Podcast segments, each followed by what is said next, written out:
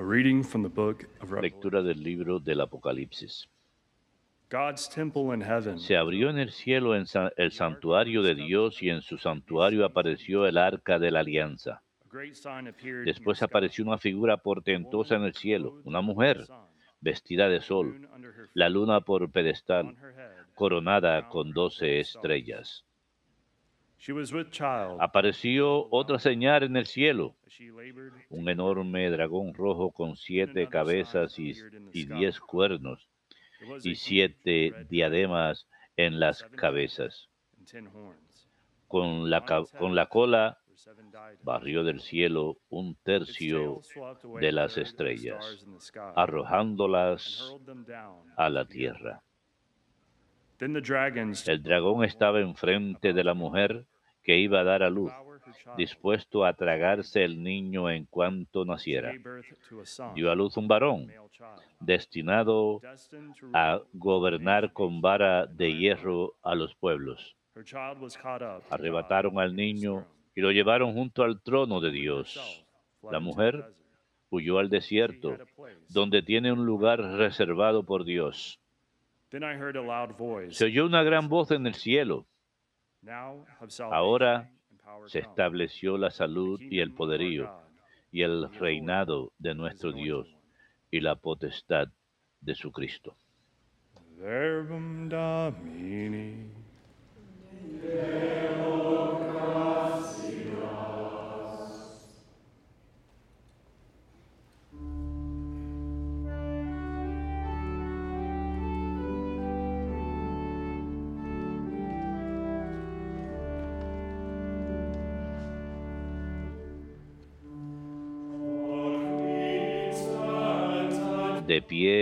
A tu derecha está la reina, enjollada con oro de Ofir. De pie a tu derecha está la reina, enjollada con oro de Ofir. Hijas de reyes salen a tu encuentro. De pie a tu derecha está la reina enjollada con oro de Ofir. De pie a tu derecha está la reina enjollada con oro de Ofir.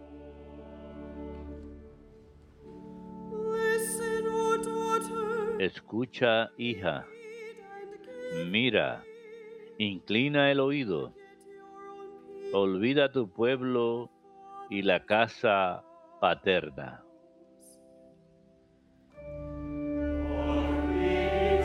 De pie a tu derecha está la reina enjollada con oro de Ofir.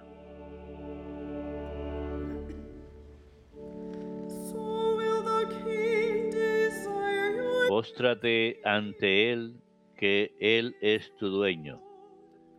Las traen entre alegría y algázara, van entrando en el palacio real. De pie a tu derecha, enjollada con oro de Ofir.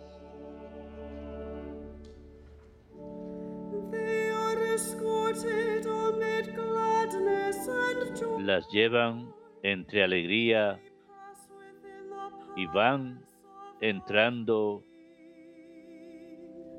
a la presencia del Señor. De pie a tu derecha está la reina enjollada con oro de Ofir.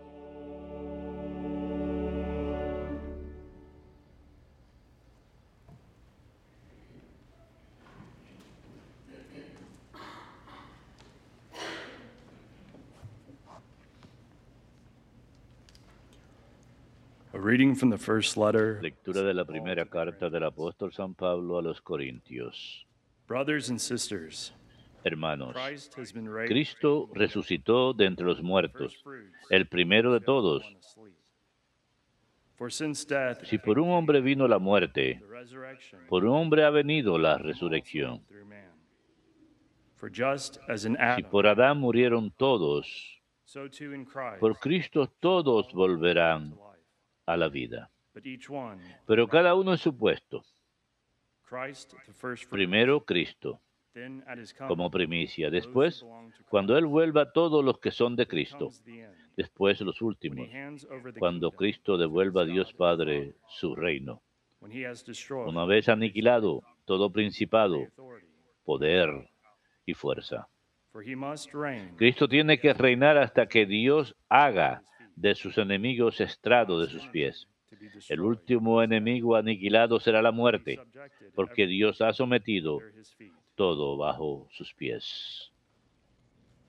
Verbum Domini.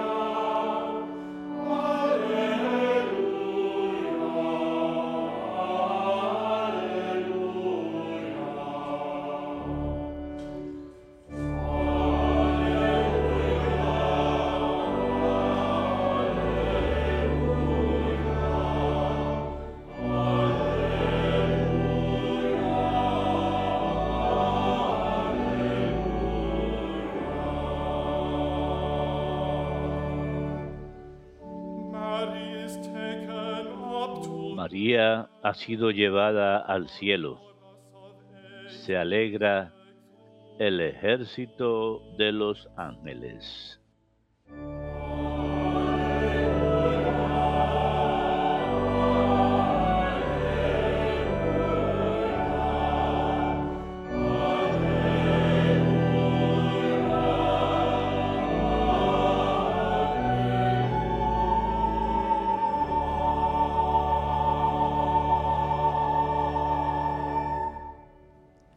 Dominus vobiscum. Lexio Sancti Evangelii secundum Lucum.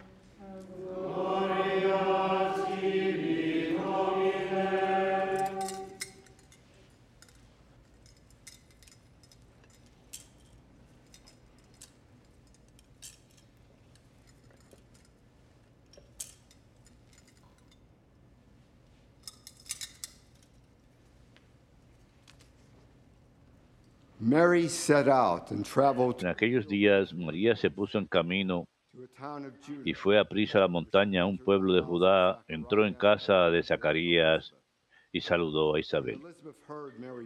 En cuanto Isabel oyó el saludo de María, saltó la criatura en su vientre.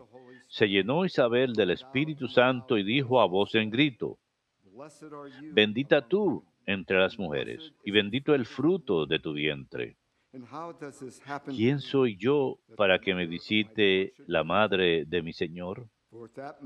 En cuanto tu saludo llegó a mis oídos, la criatura saltó de alegría en mi vientre. Dichosa tú que has creído, porque te- lo que te ha dicho el Señor se cumplirá. María dijo, proclama mi alma la grandeza del Señor.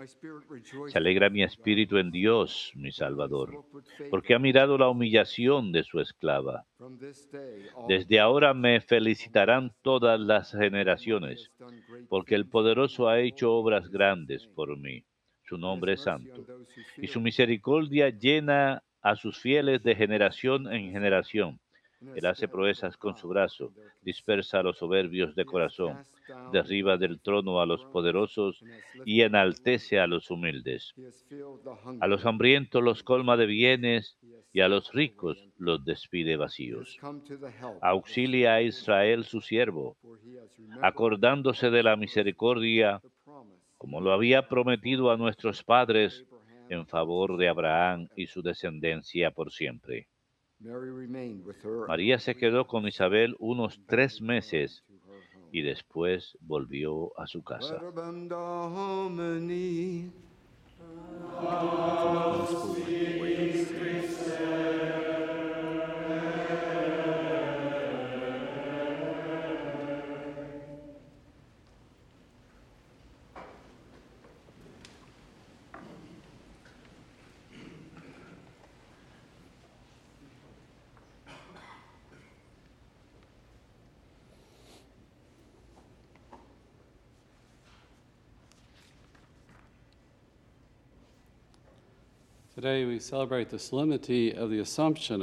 Hoy celebramos la solemnidad de la Asunción de la Santísima Virgen al cielo en cuerpo y alma.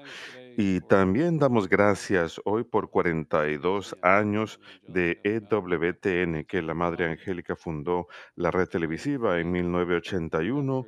Con gran fe y esfuerzo construyó una red televisiva y damos model gracias hasta el día de hoy al cielo por esto. Eh, La Madre Angélica es modelo para todos nosotros de fe y y evangelización. Y como religiosa y en su propia vida, por supuesto, ella refleja esta escena de la visitación que vemos en el Evangelio, cuando María se apresura. En la vida de la Madre Angélica hubo una urgencia de evangelizar, de llevar a Cristo al mundo. Y María no solamente lleva una palabra a Isabel, lleva la persona de Cristo. Creo que la Madre Angélica, las religiosas en especial, reflejan esa imagen conyugal de, de la iglesia con Cristo y presentan a Cristo a los demás. Demos gracias, pues, el día de hoy por esta gran labor que se realiza aquí en EWTN. Vemos en las lecturas de hoy, en la primera del Apocalipsis, al final del capítulo 11 y en el comienzo del capítulo 12, que se abrió el templo de Dios en el cielo y dentro de él se vio el arca de la alianza. La iglesia coloca esta alusión al arca en la celebración de la Asunción de María porque ella es vista como la nueva arca de la alianza. El Apocalipsis habla de María hermosamente como una mujer envuelta por el sol. Y también tenemos el tema del arca. Recordemos que el arca es donde las tablas de piedra de los diez mandamientos estaban guardados y el maná y el callado de Aarón, y era considerada signo visible de la presencia de Dios, que Dios acompañaba a su pueblo, con Moisés en el desierto, en batalla y más adelante en la tierra prometida. Llevaban el arca de la alianza. Y también el arca era puesta, era guardada en una tienda antes de que fuera construido el templo y la nube de gloria bajaba sobre esa tienda del encuentro. Y cuando el templo fue construido en, la tierra prometida y el santo de los santos, el lugar más santo en el área del templo, sería el lugar donde se guarda el arca. Es la razón por la que era el- un lugar de alabanza, de la presencia de Dios. Era el asiento de su presencia y sin embargo había una esperanza de realización, porque el pueblo judío tenía un sentido tan fuerte de la trascendencia absoluta de Dios que incluso Salomón, quien construyó el templo 900 años antes de Cristo, dijo que incluso los cielos no podían contener al Señor. El templo era el estrado de sus pies, que su nombre habitaba ahí, y sí la nube de gloria descendería, pero estas son expresiones de su presencia. Y sin embargo, esperaban que el Mesías cruzara el umbral del templo. Aún había una plenitud por venir. El arca también era señal de su alianza, su vínculo con su pueblo, que ellos habían de obedecer la ley, los diez mandamientos escritos en las tablas de piedra, la palabra de Dios, que revela su plan para nuestra salvación. Ahí estaba guardado. Y sin embargo, la- en la historia de Israel hay incumplimientos en la- de la alianza. ¿no? Nos hacía falta la realización de esa alianza. Y por supuesto, Jesús establece la alianza nueva, la alianza eterna que no se romperá, establecida con su sangre y su sacrificio en el Calvario. Y María nos trae a Jesús. Dios hizo su morada en su vientre. El Verbo se hizo carne, plenamente Dios y plenamente hombre, y habitó entre nosotros en esta manera preeminente, plenamente Dios y plenamente hombre en el vientre de María, y ella lo trae a nosotros. Vemos otros paralelos en David, cuando él iba a llevar el arca al templo, a Jerusalén, iba a la área montañosa, igual que María, cuando va, cuando se apresura donde su pariente Isabel, leemos que María se apresura a un pueblo judá en el área montañosa. Nos llama la atención el mismo sentido de maravilla y humildad ante el arca y ante María. David bailó ante el arca, Juan el Bautista saltó de alegría, lleno del Espíritu Santo dentro del vientre de Isabel. Saltó, era como un baile por el descenso del Espíritu Santo cuando María estuvo ahí sobre su hijo no nacido. María se quedó en la casa de Zacarías tres meses y el arca se quedó también tres meses antes de ser llevada a Jerusalén. Y María, Isabel exclamó en voz alta cuando María acudió a ella, bendita eres entre todas las mujeres y bendito es el fruto de tu vientre. Es el único momento en, griego que se encuentra esa palabra en el Nuevo, Nuevo Testamento, esa exclamación. Cinco veces en griego en el Antiguo Testamento y siempre está rodeando el arca, historias acerca del arca. Así que es una palabra que habla de dar gloria al Señor. María es pues la nueva arca de la alianza. Y sin embargo, en todo esto, vemos en ella el Magnificat del Evangelio de hoy, vemos la humildad de la Virgen. El Papa Benedicto diría que la grandeza de María consistía en el hecho de que ella quería engrandecer a Dios y no a sí misma, que Dios se atra- es atraído a su humildad. Ella desea ser la sierva del Señor, siguiendo la voluntad de Dios, dando su fiat. En la anunciación, sí, ella se convierte en madre para todos nosotros. Jesús asume su naturaleza humana, así que ella es la madre de Jesús y es la madre de todos nosotros. Desde el momento de su fiat, María empezó a llevarnos a todos nosotros en su vientre, pero al pie de la cruz ella nos es dada explícitamente como madre nuestra. Su maternidad está enfrascada en esa caridad divina dada en la cruz para nuestra salvación, una caridad ardiente que ahora su maternidad es llevada, es arrebatada a la dimensión de la salvación. Mujer, he ahí tu hijo, hijo, he ahí tu madre, y Juan la acepta en su casa desde aquel momento. Técnicamente no dice en su propia casa, pero en, dentro de sí, en su interior. Es una palabra que el Papa Benedicto reflexionó, es como su ser interior dentro de su propia persona, y eso es lo que hace Juan. Así que nosotros estamos llamados a recibirla profundamente en nuestros corazones. Vemos en aquella primera lectura que ella es la mujer envuelta por el sol. María en su asunción es insertada en la vida de Dios, cuerpo y alma, en esta manera extraordinaria. Ella está plenamente con Dios, vive con Dios, está rodeada de la luz de Dios, simbolizada por estar envuelta por el sol, coronada con dos estrellas. Habla de su reinado y las doce tribus de Israel, prefigurando el pueblo de Dios por completo el día de hoy, la nueva Israel. En el Pentecostés ella, ella está en el aposento alto rezando con los apóstoles y ella tiene ese papel de obrar con el Espíritu Santo en conjunto con el Espíritu Santo, de manera que su maternidad esté sobre todos. Vemos la luna a sus pies. Y en las escrituras esto se considera, la luna se considera un signo de fertilidad relacionado a la vida y la muerte en este ciclo de crecer y menguar. Pero María ahora deja todo eso. Ella ha dejado la muerte atrás. Ella está envuelta en vida, es llevada al cielo. Tenemos testimonio que el amor es triunfante, que la fe es triunfante. Ella es el modelo de santidad. Ella no sufre corrupción. Es asumida para imitar más plenamente a su Hijo. Ella anticipa nuestra resurrección. Ella es nuestro modelo y ejemplo de santidad.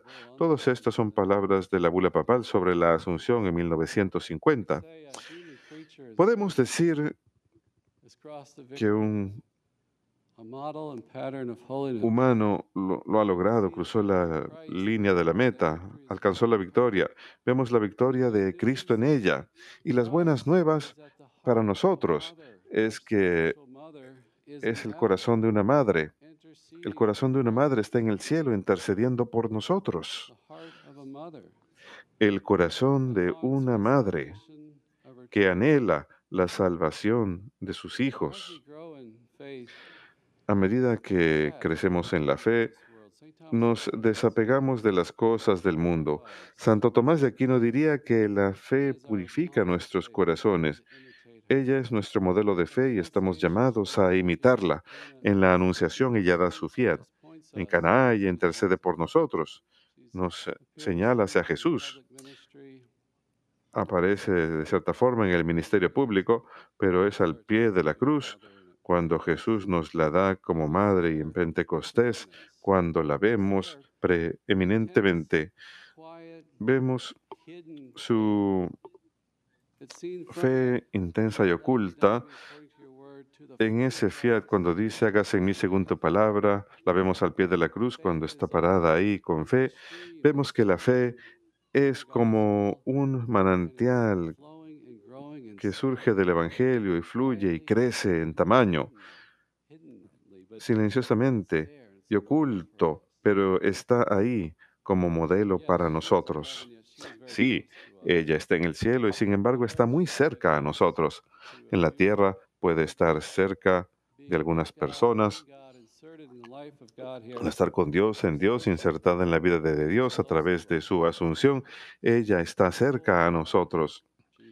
He ahí tu madre, dice Jesús. Ella viene, se apresura hacia nosotros como lo hizo con Isabel.